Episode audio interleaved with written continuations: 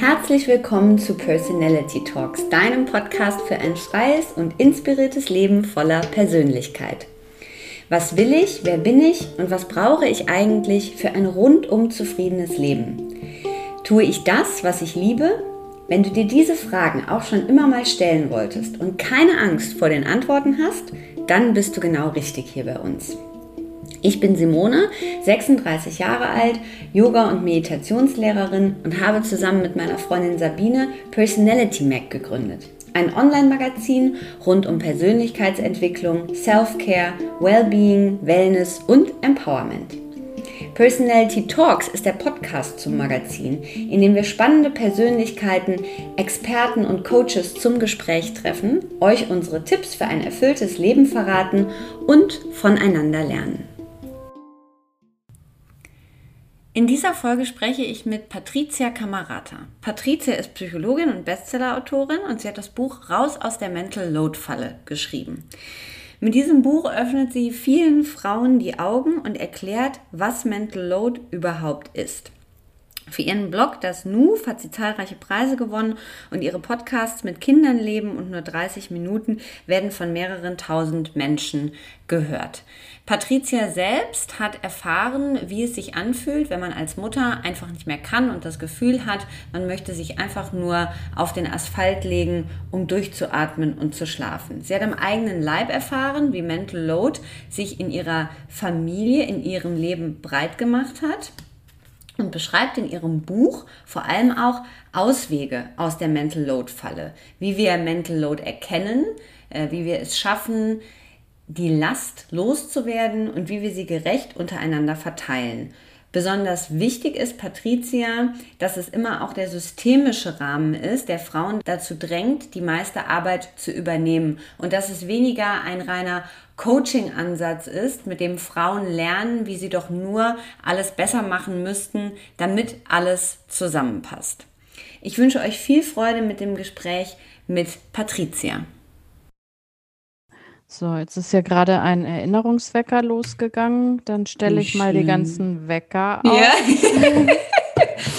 Was immer so alles losbimmelt, ne? Ja, ja, das ist im Moment, weil wir ein Kind noch im Wechselunterricht haben und das ist an drei Tagen unterschiedlich und ich kann echt mittlerweile mir das nicht mehr merken, wann man äh, Essen machen muss, wann man äh, das Kind losschickt und so. Also es ist absurd, aber es ist ja bald vorbei, hoffentlich. Aber es ist ja genau das Thema und das finde ich eigentlich total gut, weil damit steigen wir direkt ein. Herzlich willkommen im Podcast Patricia Kamerata. Hallo. Patricia, ich freue mich sehr, dass du zugesagt hast. Und das war jetzt so schön, dass wir direkt zu den fließenden Übergang gefunden haben mit dem Thema, das ja genau deines ist und mit dem Buch, äh, was ich gelesen habe und viele, viele andere und was ich sehr feiere. Und wenn ich ähm, Menschen davon erzählt habe, von deinem Buch äh, raus aus der Mental Load Falle, dann kam tatsächlich noch oft die Frage, ähm, was Mental Load ist. Ich mhm. dachte, es wäre schon so ein bisschen mehr angekommen in den Köpfen und als Begriff, aber vielleicht steigen wir damit tatsächlich ein. Also, was ist Mental Load? Ja, sehr gerne. Also äh, Mental Load kann man eigentlich frei übersetzen als die Last des Dran-Denkens. Äh, und wenn man ähm, an Erwerbsarbeit denkt, äh, da kann man sich das vorstellen einfach als Projektmanagement. Nur, dass es da ein anerkannter, gut bezahlter Job ist und niemand käme eigentlich auf die Idee, der Projektmanagerin dann auch noch einen Großteil der Umsetzung des Projekts aufzubürden. Und äh, im Privaten bedeutet Mental Load eben, dass es meist eine Person, meist eben die Frau im Haushalt gibt, die für Haushalt und Familie unabhängig von der eigenen Erwerbstätigkeit alle Fäden zusammenhängt, an alles denkt und eben die Verantwortung trägt, dass der Alltag funktioniert. Also eben die Denkarbeit, also alles, was man nicht sehen kann, was man aber braucht, damit der Alltag funktioniert. Jetzt bist du, also ich kannte deinen Namen ähm, schon von dem Blog Das Nuf, der mhm. ja sehr bekannt ist. Und ähm, ich habe aber noch mal so versucht, so ein bisschen zu rekapitulieren, wie fing das eigentlich alles an, wie setzte sich das zusammen. Und dann habe ich auch gelesen, dass vor allem dieser Vortrag, den du auf dem Female Future Day gehalten hast, also warum endet die Gleichberechtigung so oft mit der Geburt des ersten Kindes, dass der so wahnsinnige Wellen auch geschlagen mhm. hat. Kannst du uns da noch mal so ein bisschen mitnehmen? Mitnehmen, wie sich das ähm, entwickelt hat, dann tatsächlich auch zu der Idee, dieses Buch zu schreiben? Ja, ähm, also äh, genau, ich fange vielleicht mal vor, vorne an sozusagen, mhm. vor dem Female Future Force Day, ähm, weil da ging es einfach um die Frage so, äh, ich habe da die Möglichkeit, einen Vortrag zu halten, über was äh, kann ich denn den Vortrag halten? Und da hatte ich erst kürzlich äh, einen Comic äh, gelesen äh, von der französischen Illustratorin Emma, ähm, der ganze Comic heißt Mental Load und da gibt es eben genau so einen Strip zu, ähm, den ich total erhellend fand. Und äh, ich dachte, Mensch, also das ist doch verrückt. Die beschreibt da ganz genau mein Leben, obwohl das ja eine Frau ist, die mich überhaupt gar nicht kennt und dann aber in allen Details sozusagen weiß, wie es so äh, läuft. Und da dachte ich, Mensch, äh, dem kann man doch mal irgendwie nachgehen und ähm, habe dann gesehen tatsächlich, dass in dem Bereich auch schon viel geforscht worden ist, dass es den Begriff auch schon viel, viel länger gibt. Ähm, und fand das einfach interessant und habe dann so relativ blauäugig diesen Vortrag gehalten und habe schon an diesem Tag ähm, so viel Feedback bekommen, wie ich das wirklich noch nie bekommen habe und auch ganz, ganz emotionales Feedback. Also dass mir eine damals gesagt hat, ich musste äh, richtig raus aus dem Vortrag, weil mir die Tränen gekommen sind, weil ich irgendwie das Gefühl hatte, Mann, ähm, da wird was beschrieben, was ich eigentlich jahrelang mit mir rumschleppe, aber nicht formulieren kann und mhm. deswegen eben auch nicht mit meinem Partner ordentlich diskutieren kann. Ja. Ähm, und äh, mhm. das ist eigentlich äh, sozusagen so geblieben, dass ganz, ganz viele Frauen, die den Begriff eben vorher nicht kannten, ähm, dann das Feedback für mich haben zu sagen, das ist ja verrückt. Also ich dachte immer, ich muss mich besser organisieren oder ich irgendwie ist bei mir was nicht richtig und mein, mein Partner ist doch eigentlich ganz lieb und der hilft mir doch auch und äh, die sichtbaren To-Dos, äh, die teilen wir uns sogar, ähm, aber trotzdem bin ich immer so fix und fertig und bei, bei vielen Frauen ist eben tatsächlich das dann auch äh, gekommen, eben hauptsächlich, ähm, wenn man eben ein Kind bekommt. Und äh, das ist schon, äh, finde ich, ganz schön äh, bewegend einfach, dass es doch so viele betrifft, man keine Worte eigentlich mhm. dafür hat und ähm, durch diesen Begriff man überhaupt erst die Möglichkeit hat zu sehen, ach ja, guck mal, das ist nicht mein individuelles Problem, sondern irgendwie scheint da was Systemisches dahinter zu sein, sonst wäre es nicht Thema für so viele Frauen, ganz unabhängig davon, wie die ihr Leben eben individuell mit dem Partner gestalten. Ähm, und das äh, hat mich einfach dazu geführt, dem Thema wirklich auch nachzugehen. Und für mich war es dann relativ schnell diese Frage, was ist das und wo kommt das her, dass ich dachte, Moment mal, aber die, also der interessante Punkt ist ja, wie, wie, wie gehe ich da wieder weg? Also wie komme ich da raus? Äh, und das war letztendlich dann die Motivation, das Buch zu schreiben, weil ich dachte, ähm, also so viel Feedback habe ich einfach noch nie bekommen zu irgendeinem Thema. Und, ähm, und es gibt einfach viel Literatur schon dazu. Und das mal zusammenzutragen und auch in so ein alltagstaugliches Format zu bekommen, ähm, ja, und daraus ist dann letztendlich eben das Buch entstanden. Was ich ganz spannend fand, ähm, ist ja auch der Punkt, den du äh, gleich zu Anfang des Buches beschreibst, also wie das bei dir sozusagen privat alles aufgeteilt war. Ne? Also dein Job, der Job deines Mannes, die Kinder in der Kinderbetreuung. Ähm, und wo du auch sagst, also ne, eigentlich war alles relativ gut eingeteilt, also die Zeiträume waren gut und das ist ja diese, fand ich das Spannende daran, also dass trotz dieser ganz guten Einteilung und diesen Fenstern, wie ihr das hattet, ne, oder sehr nah die Kita dran, wie du das beschreibst, ähm, dass das ausgeräumt wird. Ähm, genauso wie die, ach, mein Mann macht ja eigentlich schon relativ viel. Mhm. Ähm, glaubst du auch, äh, wie, also hat dich das zum einen sehr viel Mut gekostet oder war das, als du dich dann mit diesem Thema auseinandergesetzt hast, war das da schon so, na, das ist klar, dass das unabhängig davon trotzdem weiterhin auftritt? Nee, das war mir also zu, in dem, zu dem Zeitpunkt im Leben eben überhaupt gar nicht klar, wie, mir eben mhm. vieles nicht klar war. Also auch Ähm, es gibt ja äh, so eine schöne Untersuchung äh, zur gefühlten Gleichberechtigung. Wenn man Paare fragt, teilt ihr euch das eigentlich äh, gerecht auf, dass dann die allermeisten Paare tatsächlich sagen, ja, und zwar auch die Frauen. Und wenn man ähm, dann aber ins Detail geht und wirklich mal die Kleinigkeiten abfragt, dann kommt plötzlich eben schon ein Ungleichgewicht raus. Und das ist ja auch äh, mittlerweile seit 2017, also gar nicht so lange, ähm, beforscht. Also Gender Care Gap heißt das ja, was ja einfach zeigt, über alle Modelle und alle Altersgruppen hinweg machen Frauen 54 Prozent mehr Care-Arbeit. Und zwar auch, wenn sie ähm, eben selber berufstätig sind und nicht nur, wenn der Mann hauptsächlich berufstätig ist und die Frau eben zu Hause die Sorgearbeit übernimmt. Und das Zweite äh, an der Sache ist ja, also diese Schieflage der sichtbaren To-Dos war mir nicht klar. Ähm, und die Schieflage der unsichtbaren To-Dos, also diese planerischen Aspekte, also wer denkt denn eigentlich dran? Mhm. Wer initiiert das? Wer hat das alles im Kopf? Wie das zusammenhängt? Was es für Effekte hat, wenn an irgendeiner Stelle irgendwas nicht funktioniert? Wer springt dann auch eben ein, um dafür zu sorgen, dass es weitergeht? Das äh, hängt eben zum aller, allergrößten Teil an den Frauen und das war mir zu dem Zeitpunkt überhaupt gar nicht klar. Ähm, und deswegen, äh, ja, finde ich, äh, ist es so wichtig, darüber nachzudenken, gar nicht im Sinne von, man sucht irgendwie Schuld, ähm, sondern im Sinne von, man rutscht da rein ähm, und äh, auch gar nicht quasi bös gedacht, sondern man zieht sich ja wirklich diesen Schuh einfach an. Also sich zu sagen, mhm. ich als Frau bin verantwortlich für die Familie.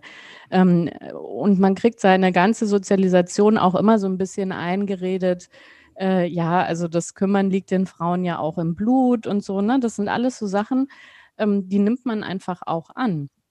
Und genauso nehmen die Männer eben auch an zu sagen, oh, äh, wenn ich also, oder die Jungs sozusagen, wenn ich später mal eine Familie haben will, dann bin ich hauptsächlich verantwortlich für die finanzielle Versorgung. Und in die Richtung planen die Männer dann und die Frauen eben ums Kümmern. Ähm, aber wenn dann noch on top die eigene Erwerbsarbeit kommt, dann kommt man einfach irgendwann an seine Grenzen. Und natürlich ist man auch abhängig von diesen ganzen Rahmenbedingungen, was du ja eben beschrieben hast, was bei mir wirklich schon sehr gut war. Also wir hatten ja einen Kita-Platz, wir hatten auch einen qualitativ hochwertigen Kita-Platz. Ich hatte die Möglichkeit, Teilzeit zu arbeiten, auch von zu Hause zu arbeiten. Ich hatte keinen langen Arbeitsweg und so. Also das war ja alles super und trotzdem war es einfach zu viel. Und äh, das ist natürlich äh, in Einzelfällen, wo diese Rahmenbedingungen noch schwieriger sind, ähm, ja, ist das ja eine zusätzliche Last, mhm. weil man mhm. das ja auch mhm. alles noch irgendwie kompensieren muss.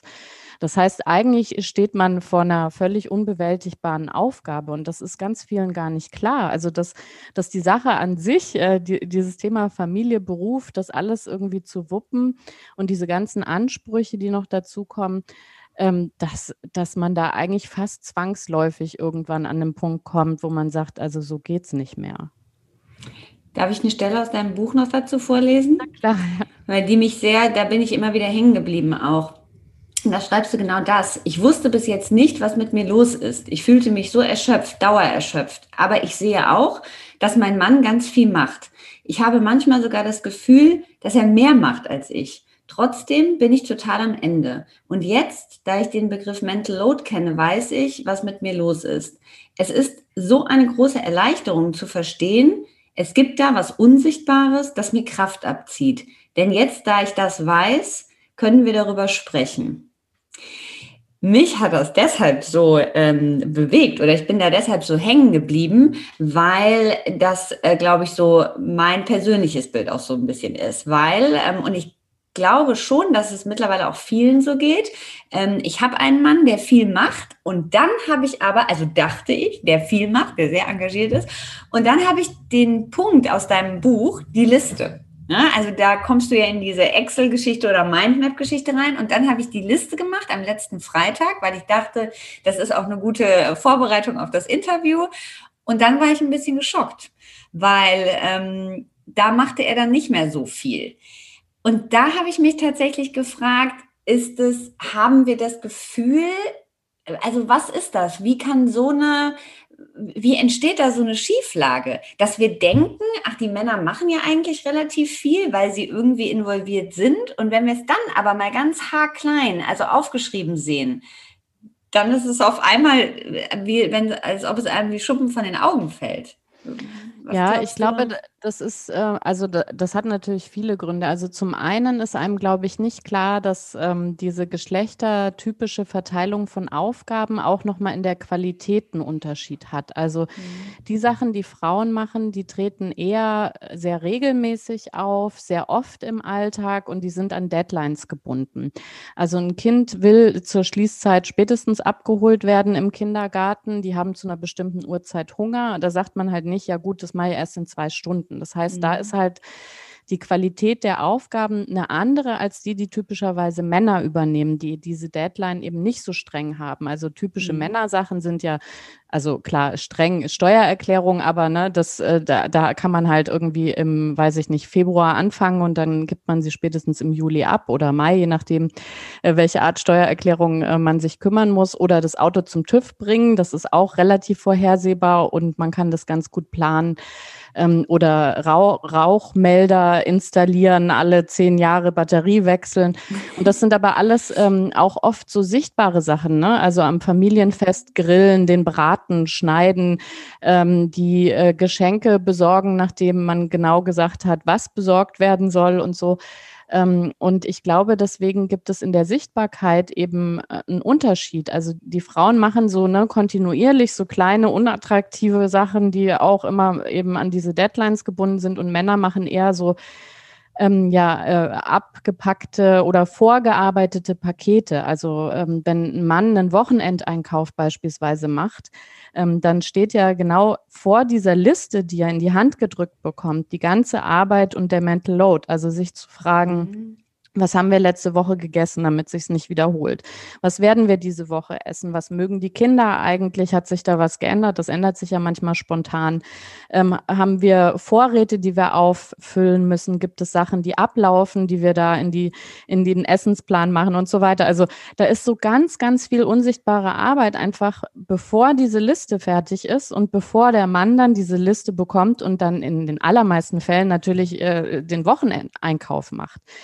Ähm, und das, das darf man eben nicht vergessen. Und da kommt man aber erst drauf, wenn man, wenn man wirklich mal diese Aufgaben durchgeht und eben nicht nur fragt, ähm, was, sondern wer denkt daran und wer initiiert das. Also dieses typische Schatz, denkst du bitte dran, nächste Woche muss irgendwie ein Termin ausgemacht werden beim Kinderarzt. Dann macht der Partner das natürlich, aber er hat es eben nicht selber im Kopf, dass jetzt wieder die Vorsorgeuntersuchung dran ist. Ich will noch mal auf den Mut hinaus, weil ich dieses, ähm, als ich den Anfang gelesen habe in deinem Buch, wo du ja schreibst, du hattest das Gefühl, ich glaube immer, wenn du am Alexanderplatz vorbeigefahren bist, ne, dich genau. auf den Asphalt legen zu wollen, weil du warst so müde, um einfach mal irgendwie durchatmen zu können oder schlafen zu können.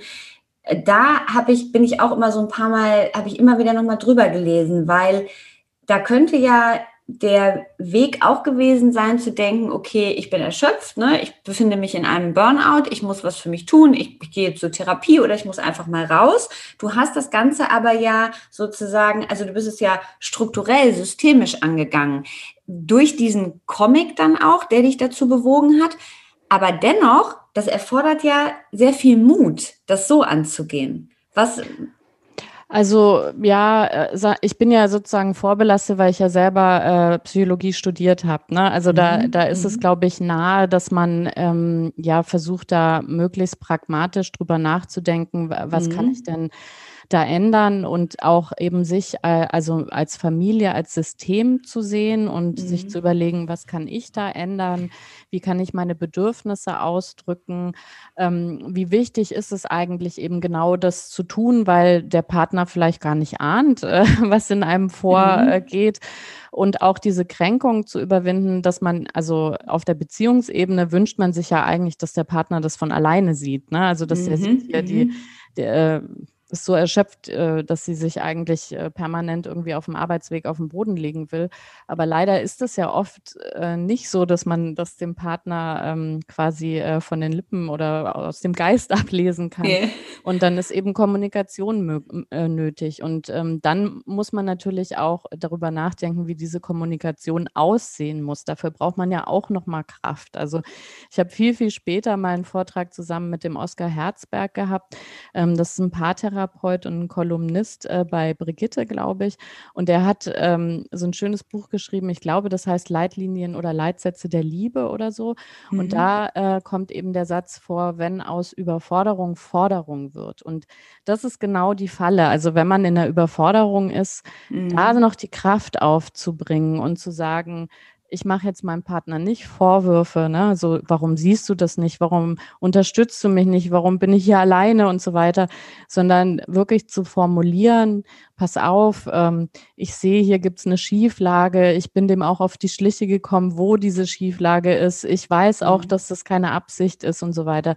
Das ist halt alles wahnsinnig schwer. Und deswegen ist eigentlich sehr, sehr gut, dass dieser Begriff ähm, ja bekannter wird, weil äh, wenn man den schon kennt und weiß, wie das entsteht äh, und was man dagegen tun kann, dann kann man natürlich präventiv auch ähm, schon aktiv werden. Und das kostet nicht so viel Kraft, wie eben, wenn man kurz äh, eben vorm Burnout ist, da sich nochmal aufzurappeln und das alles zu adressieren und zu besprechen und eben keine Vorwürfe daraus zu machen. Also ähm, ja, also deswegen ist es eigentlich sehr, sehr gut, dass dieser Begriff immer bekannter wird, ähm, damit man das einfach schon einplant. Ne? Also, dass man mhm. eben äh, aus Versehen in so eine Situation rutscht, sondern weiß, hey, wenn wir da nicht aktiv dran arbeiten, dann kann das sein, dass wir irgendwann da landen. Das wollen wir ja beide nicht.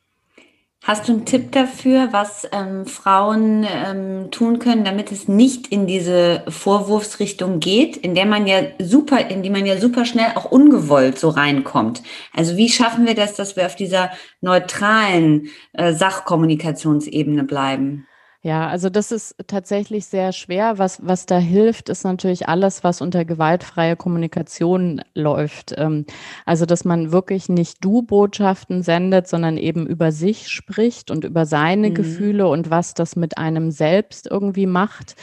Ähm, und äh, eben, ja, also die, diese, die, diese Adressierung einfach umdreht, dass man eben mhm. sagt, ich bin so erschöpft, weil oder ähm, wenn das und das passiert, dann macht das und äh, macht das eben das und das mit mir äh, oder ich merke, auf der Sachebene ist eigentlich, aber emotional berührt mich das so und so. Also das ist schon schwierig. Da, da muss man auch, äh, weiß ich nicht, vorher schon so ein bisschen ähm, geschult sein in äh, Konfliktmanagement sozusagen mhm. und das mhm. schon auch gepflegt haben, wie man sowas miteinander löst. Und das ist eben gerade in solchen Überforderungssituationen nochmal extra schwer. Du hast das mit deinem, also wie bist du, wie hat sich das bei dir verändert? Ähm, hat, du hast ja genau das gemacht, sozusagen, was du in dem Buch beschreibst. Und mit äh, den Listen, mit diesem Rausfinden, wer macht was, wie können wir uns neu aufteilen, was hat sich, also hat sich dadurch tatsächlich alles verändert?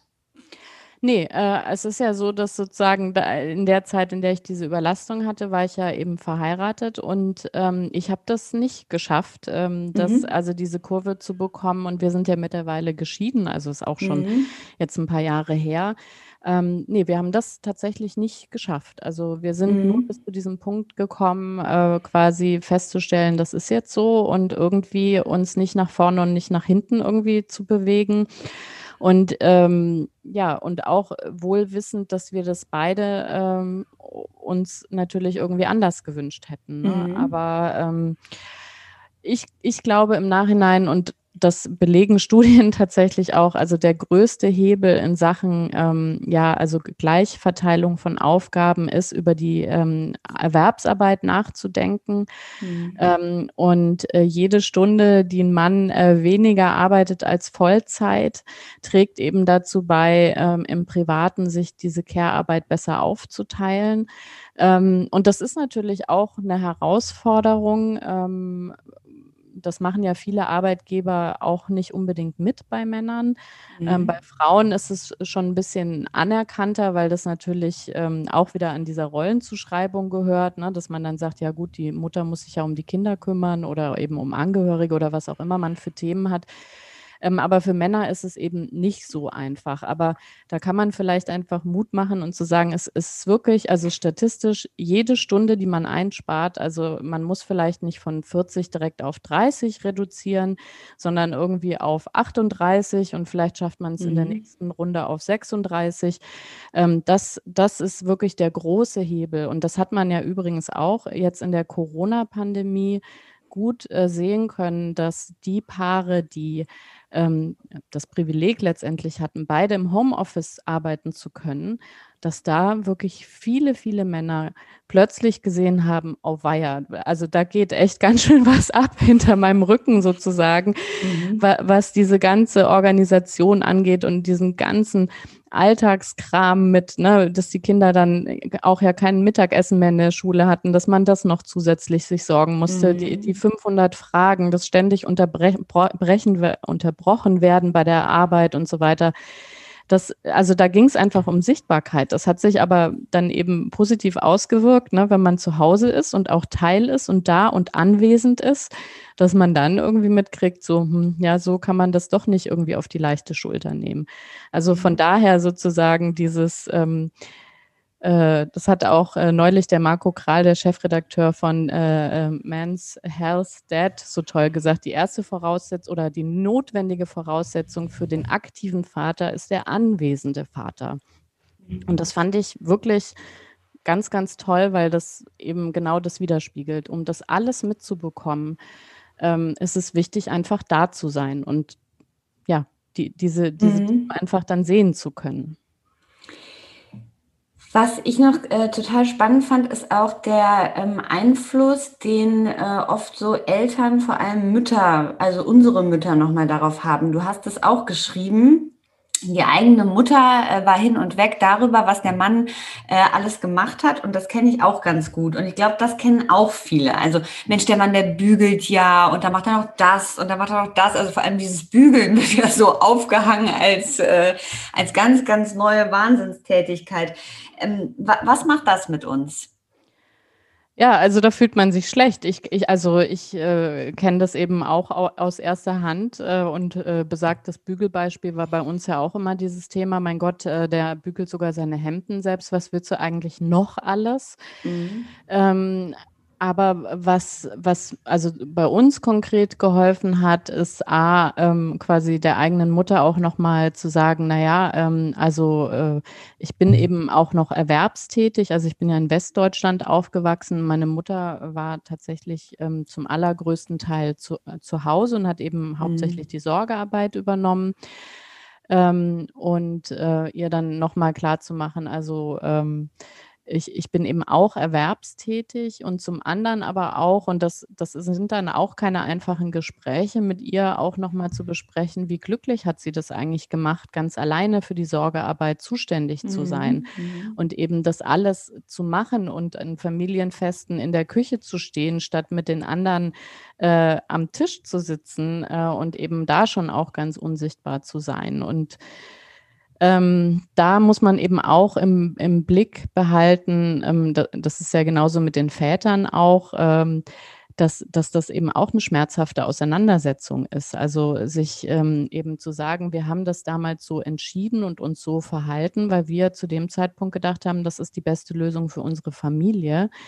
Ähm, aber jetzt zu sehen, äh, das funktioniert vielleicht auch anders in der nächsten Generation, stellt ja das eigene Lebensmodell in Frage. Und das muss man eben überwinden, den Eltern zu sagen, das war für euch richtig und ihr habt das so entschieden. Für uns ist was anderes richtig. Ähm, und das sind ja auch die Wünsche der Männer. Also aktiver Vater zu sein, äh, aktive Bezugsperson für die Kinder zu sein, eben mehr als so der Papa, der abends um 20 Uhr kurz vor der Tagesschau nach Hause kommt, nochmal irgendwie gute Nacht sagt und so. Mhm. Ähm, und ich glaube, so kann man halt eine Brücke bauen, dass man also nicht sagt, das, was ihr dachtet und seht und so, das ist alles schlecht, äh, sondern dass man sagt, das war eben auch zeitgemäß, aber jetzt wollen wir es gerne anders und ähm, dann trifft sich das irgendwann in der Mitte. Also dass man, dass, dass man dann die Mutter natürlich trotzdem noch das Gefühl hat und denkt, meine Güte, das sind aber große Ansprüche, die du an deinem Partner hast, äh, aber das vielleicht das äh, jedes zweite Mal nicht sagt und damit ähm, entspannt sich das dann auch nach und nach. Mhm. Wie wichtig ist es bei all dem, den eigenen Wert zu kennen? Und warum ist es für viele Frauen so ein Thema? Ja, das, das ist tatsächlich äh, eine gute Frage. Also ich glaube, den eigenen Wert zu kennen hat eben auch was mit Sichtbarkeit zu tun, also Sichtbarkeit der mhm.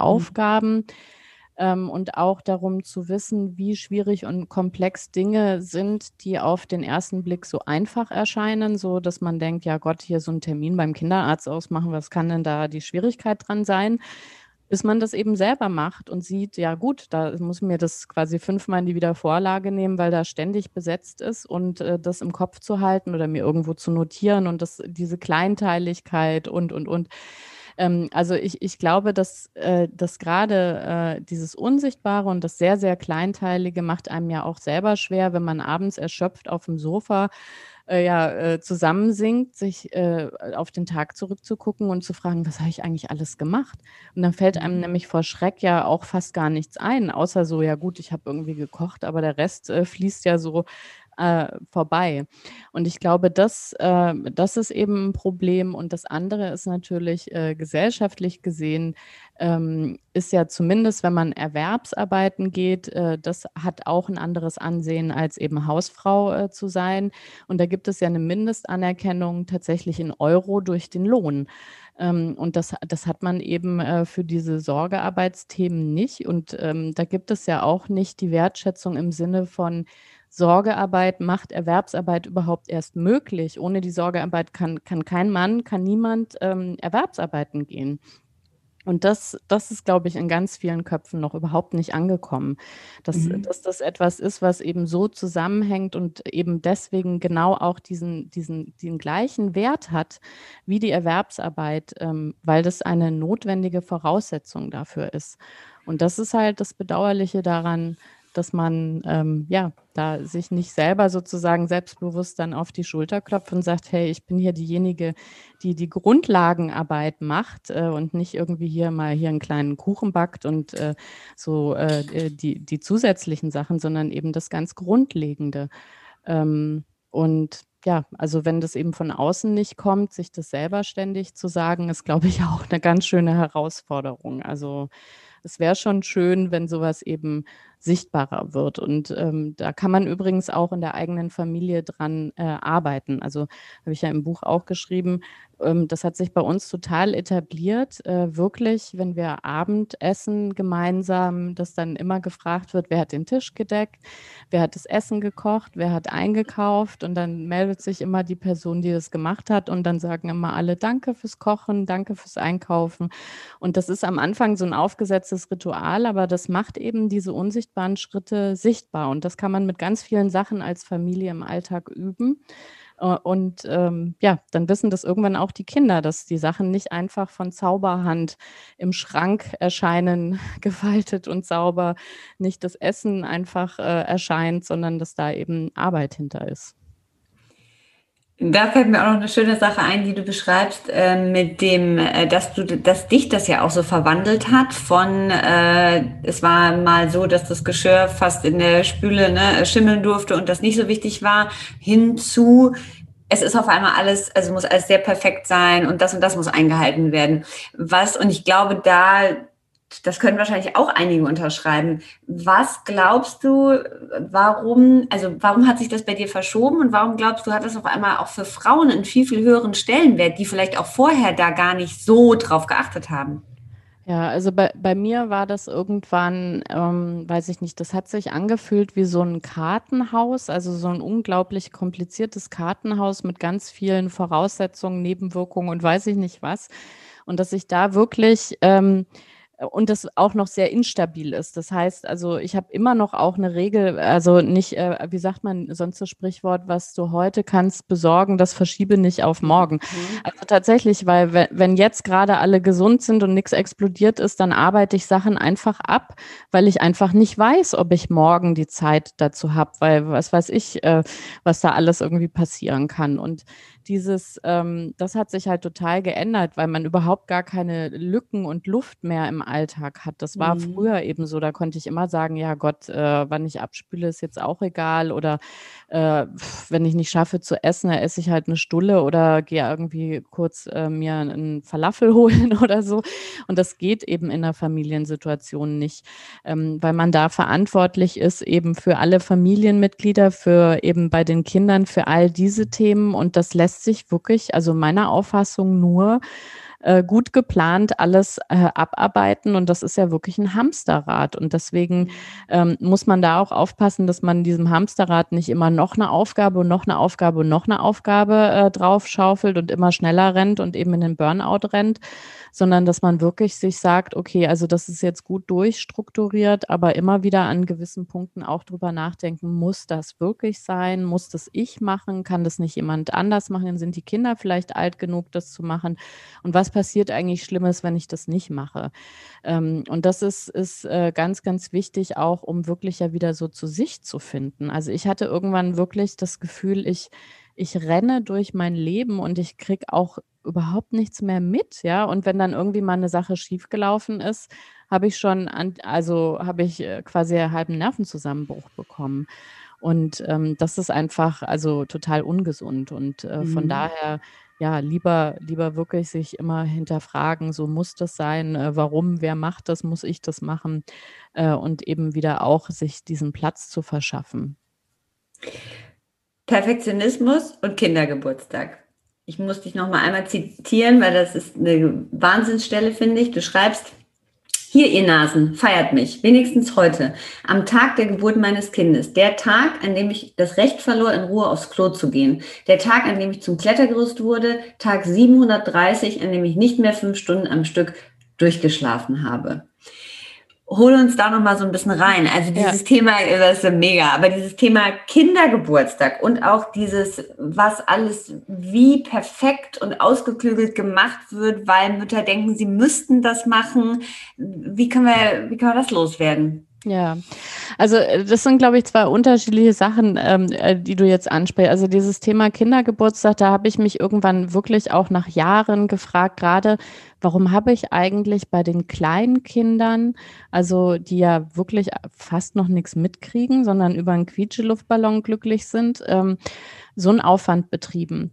Und da ist mir irgendwann klar geworden, dass das, das haut halt genau in dieses Thema Wertschätzung rein. Und das ist natürlich was, was mit Social Media auch nochmal ähm, ja anders äh, bedient werden kann, dass man eben sagt, also wenn schon niemand äh, mir das von alleine sagt, äh, dann betreibe ich jetzt hier mal wirklich den Wahnsinnsaufwand und mache die dreistöckige Torte und die Servietten passen zu den Luftballons und was weiß ich, dann mache ich ein Foto und poste das auf Instagram. Äh, und dann kriege ich dafür wenigstens irgendwie 20 Likes, weil sonst ist es einfach ja selbstverständlich, dass die Party wieder so toll war. Ähm, und dass das ähm, um die Ecke eigentlich ja wirklich ganz stark diesen Wunsch ausdrückt, dass man endlich mal äh, seine Arbeit anerkannt bekommt zu einem gewissen Anlass, wie eben einem Kindergeburtstag, dass man eben sich feiert für all diese Dinge, auf die man ja auch äh, gerne auch verzichtet hat, aber ab einem gewissen Punkt eben sich sagt, ja, es wäre schön, wenn ich auch mal im Mittelpunkt irgendwie stehe. Und gerade die Kleinkinderjahre sind ja wirklich äh, sehr hart eben äh, und nochmal ein ganz anderes Thema. Und ich glaube, das ist so eine ganz, ja, also verdrehte Sache, dass, dass eben dieser, dieser Aufwand äh, letztendlich wie so, so ein Ruf nach, ähm, seht äh, eben die Arbeit, die ich leiste und wenigstens heute äh, mir Wertschätzung äh, zukommen zu lassen. Und ähm, Perfektionismus äh, ist ja nochmal so ein ganz eigenes Thema. Das wird ja oft auch benutzt äh, im Sinne in solchen Diskussionen, dass man sagt, ja, euch kann man es ja eh nicht recht machen und hier muss immer alles stimmen und da brauche ich ja gar nicht anfangen und deswegen ist ja alles schwierig äh, und Maternal Gatekeeping, also du lässt mich ja eh nicht ran an diese Themen. Äh, und äh, das halte ich in vielen Fällen wirklich für eine Ausrede. Also mhm. äh, dieses ähm, äh, ich glaube, es ist, also es gibt natürlich Perfektionismus, dass man irgendwie nervös wird, weil das Sofakissen irgendwie falsch äh, irgendwo äh, auf dem Sofa drapiert ist. Aber ganz oft geht es ja nicht um also Perfektionismus in dem Sinne, sondern dass man einfach weiß, wenn irgendwelche Sachen nicht so ablaufen, dann kommen Probleme auf, die aber auch wieder ich bewältigen muss.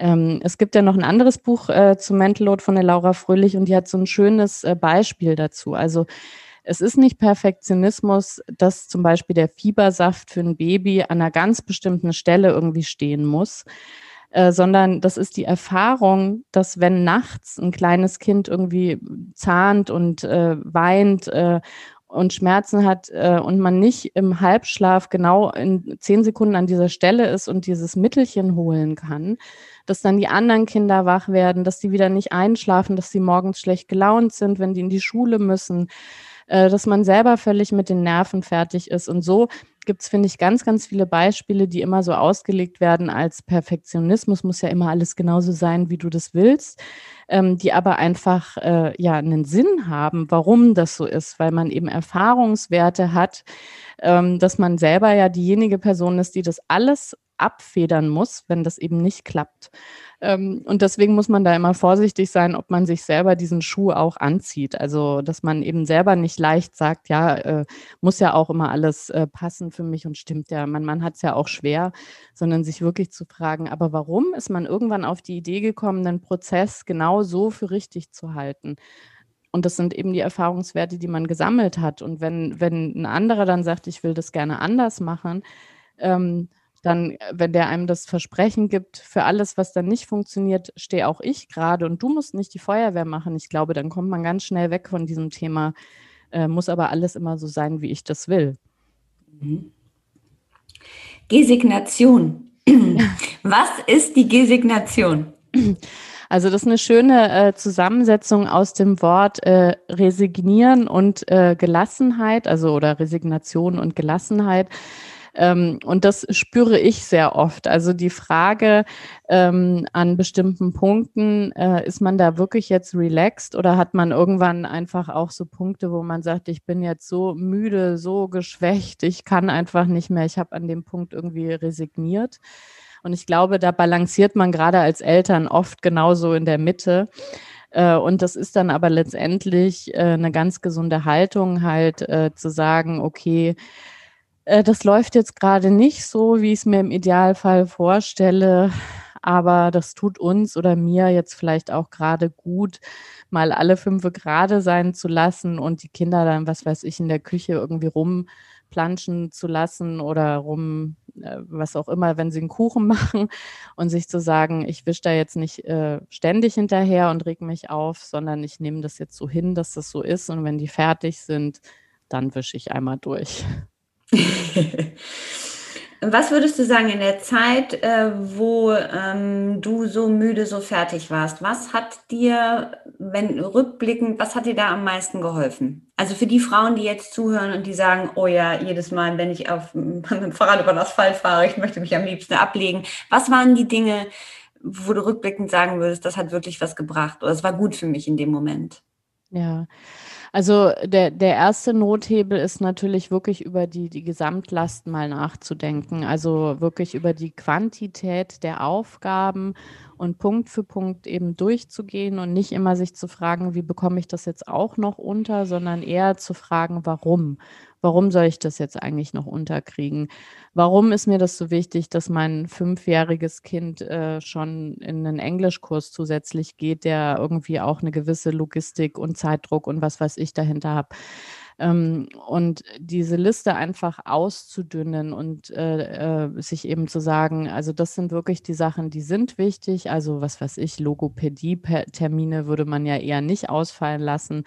Ähm, aber die Frage, muss zum, zur Einschulung das Kleid äh, und die Hose auch selbst genäht sein oder kaufe ich da nicht was oder trägt man was auf? Ähm, also das wirklich für sich so durchzugehen und eben nicht in diesem Hamsterrad einfach immer weiter zu rennen, sondern äh, also bewusst anzuhalten und immer diese Frage zu stellen, warum? Und da auch manchmal dann drauf zu kommen, aha, äh, also das ist nämlich dieses Thema zum Beispiel mit, mit Sauberkeit. Also ähm, warum äh, sehe ich mich eigentlich genötigt, mit Kleinkindern die Wohnung äh, so in Schuss zu halten, als wären die gar nicht da? Und da bin ich zum Beispiel irgendwann draufgekommen, das ist, weil immer, wenn man Besuch hat, ähm, dann wird es sowieso auf mich attribuiert. Keiner würde sagen, bei, ne, so mein Partner, der hat jetzt nicht irgendwie ordentlich aufgeräumt oder durchgewischt oder so. Und das ist dann was, was man eben mit einem Partner mhm. auch besprechen kann und sagen kann, hey, wenn wir irgendwie Besuch von der Schwiegermutter bekommen oder so und die guckt schon so, dann sag du ruhig mal, das war eigentlich dein Putztag und den haben wir ausfallen lassen. Also dieses Warum hilft einfach total auszumisten und dem auf die Spur zu kommen, warum man sich eben in ganz vielen Sachen diesen Schuh auch ja von alleine anzieht. Das ist ja ganz oft nicht der Partner, der sagt, hey, wenn meine Mutter kommt, dann muss ja mal ordentlich aufgeräumt sein, sondern das macht man ja schon äh, von alleine. Und ähm, das kann man auch von alleine ganz oft wieder dann loswerden, indem man über Erwartungen beispielsweise spricht. Wir schmunzeln so oft, man schmunzelt sich bei jeder Antwort und jeder Frage so ein bisschen an, ne, weil man immer so denkt, oh, ja. Was äh, ich eine Frage vor allem auch äh, nochmal bezogen auf die Männer und die Jungs, die wir auch großziehen. Also ich habe einen Jungen. Äh, wenn du schreibst auch in einem Buch, warum haben Frauen eigentlich die Verantwortung für Männerhosen? Warum stehen Männer vor Kleiderschränken und Kühlschränken rum? Das ist ja auch so ein Beispiel, was immer wieder kommt. Jetzt können wir über die Kommunikation, was du eben ne, erklärt hast, äh, das versuchen mit den Männern, die wir heute haben, das so zu regeln, dass die sich selber darum kümmern. Aber glaubst du, dass dieses, also das ist ja zum einen so wie das gesellschaftlich noch einfach die Struktur ist, teilweise in uns drin hängt, aber es ist ja wahrscheinlich auch so ein bisschen einfach wie wie die Männer und die Jungs erzogen wurden. Also was können wir da, ohne jetzt da so zu sehr an denen, die wir haben, rumzuottern, äh, auch bei den Kindern, bei den Jungs, die wir jetzt erziehen, richtig machen, anders machen?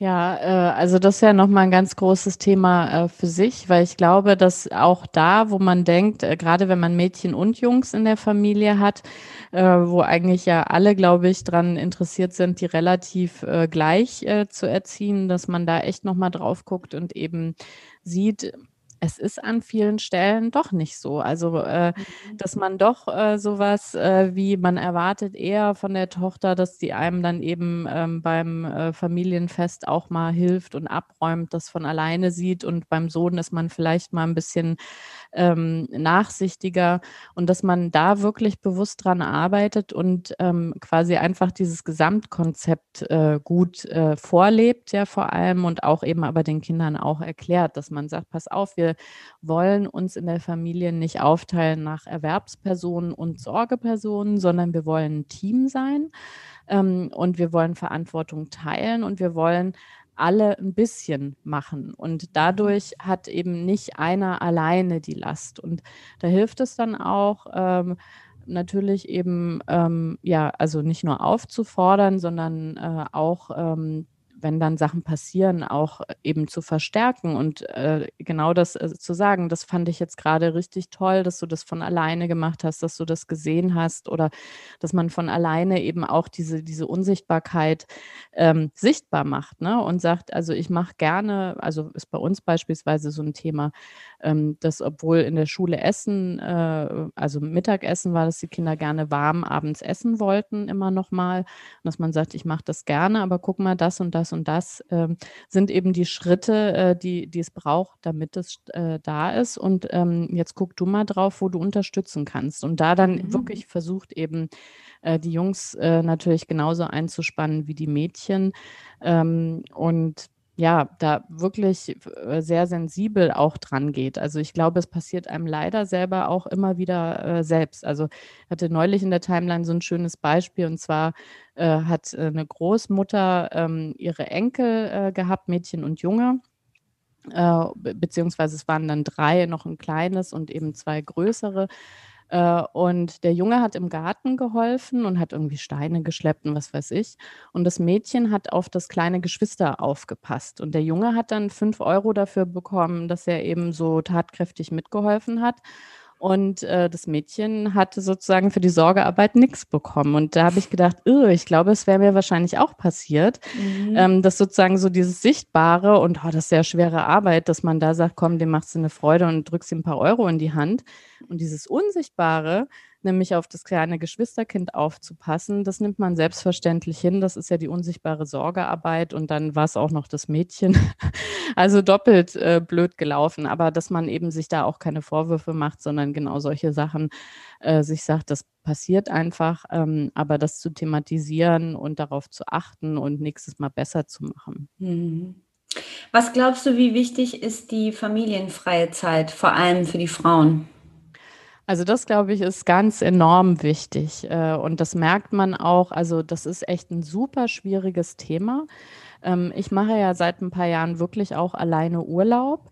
Ähm, das war am Anfang für mich eine Riesenüberwindung. Also ich habe dann gesagt, oh, also ich lebe ja in Berlin, ich ähm, fahre mal lieber nicht so weit weg, äh, weil wenn was ist, äh, dann will ich ja schnell wieder da sein können und so weiter. Äh, das hat mir dann auch geholfen, diese Schwelle zu überwinden, zu sagen, ich, ich mache das halt trotzdem jetzt mal irgendwie eine Woche wegzufahren. Äh, mittlerweile, äh, also ist es wirklich äh, ja echt ein Highlight in meinem Jahr, weil diese eine Woche alleine fühlt sich an wie vier, vier Wochen äh, Urlaub, ähm, weil ohne Verantwortung für andere zu sein, das, also das ist wirklich total ähm, ja, äh, erleichternd und äh, man kann da ganz viel Kraft sammeln. Ich merke aber nach wie vor, dass dieses Thema, die Mutter der Familie macht alleine Urlaub, äh, selbst bei den aufgeschlossensten Bekannten und Freundinnen immer noch so ein bisschen so hat, hm, darf man das eigentlich? Also ist, das, ist man dann noch eine gute Mutter, wenn man dieses Bedürfnis hat und befriedigt? Und umgekehrt, äh, ja, wenn ein Vater irgendwie mal eine Woche wegfährt, also habe ich das noch nie gehört, ist der ein guter Vater? Darf man als Mann auch mal eine Woche in Urlaub fahren?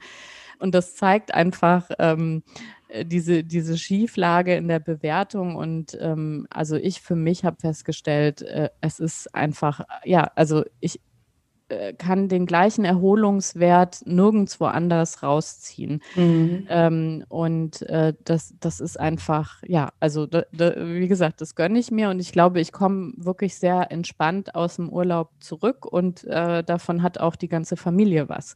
Also wenn ich dann drei Monate danach äh, total gechillt bin äh, und eben nicht äh, ständig ja, nervös bin, oh Gott, hier geht was schief und dann äh, ja auch mal leichter laut werde oder so, ähm, glaube ich, ist es für alle gut, dass ich mal eine Woche Urlaub mache ohne alle anderen.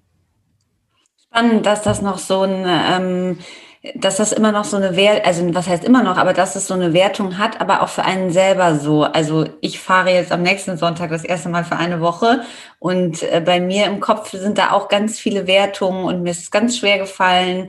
Also das ähm, da habe ich auch das Gefühl, das ist wirklich noch ein Weg, dass man auch so, also ich merke jetzt bei mir selber auch schon, ähm, dass ich eigentlich gar nicht so viel drüber spreche und also das ist äh, ein spannendes Thema. Ja. Wir fahren das ein bisschen nach Hause, Patricia. Die letzten drei Fragen. Was würdest du sagen, ganz allgemein? Wovon haben wir zu viel? Wovon wir zu viel haben, äh, mhm. von, von, Ansprüchen, glaube ich. Mhm. Also Ansprüche an uns äh, äh, von außen und die wir aber auch an uns selber stellen. Mhm. Was brauchen wir mehr? Gelassenheit auf alle Fälle. Also wirklich nicht zu katastrophisieren, sondern Sachen auch gelassen mal laufen zu lassen und zu sagen, also auch wenn es schief geht, das wird trotzdem keine Katastrophe, sondern vielleicht einfach auch eine Lernerfahrung für andere. Und ähm, ja, da öfter mal durchatmen und zu sagen, die, die, also die super schlimmen Dinge, klar, die verhindert man, aber 80 Prozent äh, ist, ist wahrscheinlich alles gar nicht so schlimm. Mhm. Welches Buch äh, würdest du den Lesern mit auf den Weg geben, was dich ähm, nachhaltig geprägt hat? Die Rosa-Hellblau-Falle, äh, das ist von Almut Schnerring und Sascha Verlin ein Buch ähm, genau über diese Frage der Rollenklischees, äh, angefangen mit ähm, äh, rosafarbenem Spielzeug für die Mädchen und lautes, ratterndes Spielzeug für die Jungs.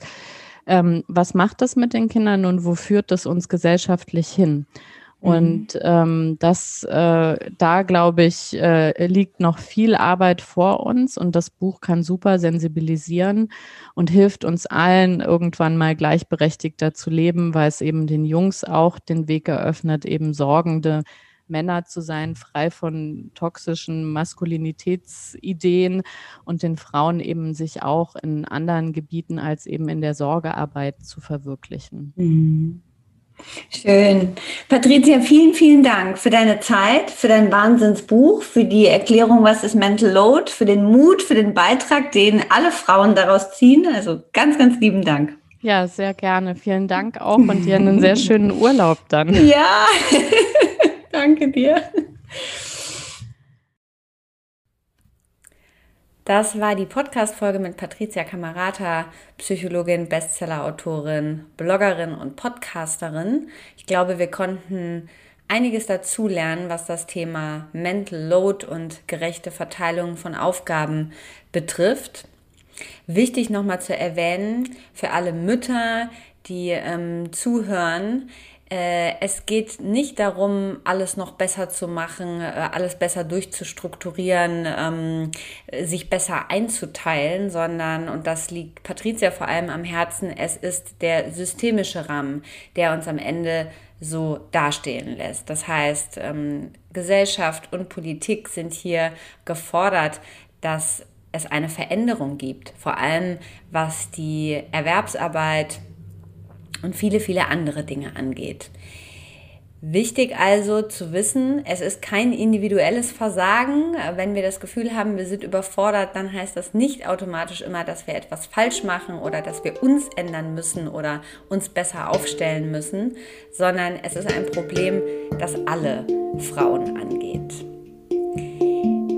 Wir freuen uns sehr, dass ihr dabei wart. Wir freuen uns sehr, sehr, sehr, dass der Podcast von euch so toll angenommen wird. Wenn ihr Wünsche, Fragen und Anregungen habt, schreibt uns super gerne an redaktion at personalitymac.com.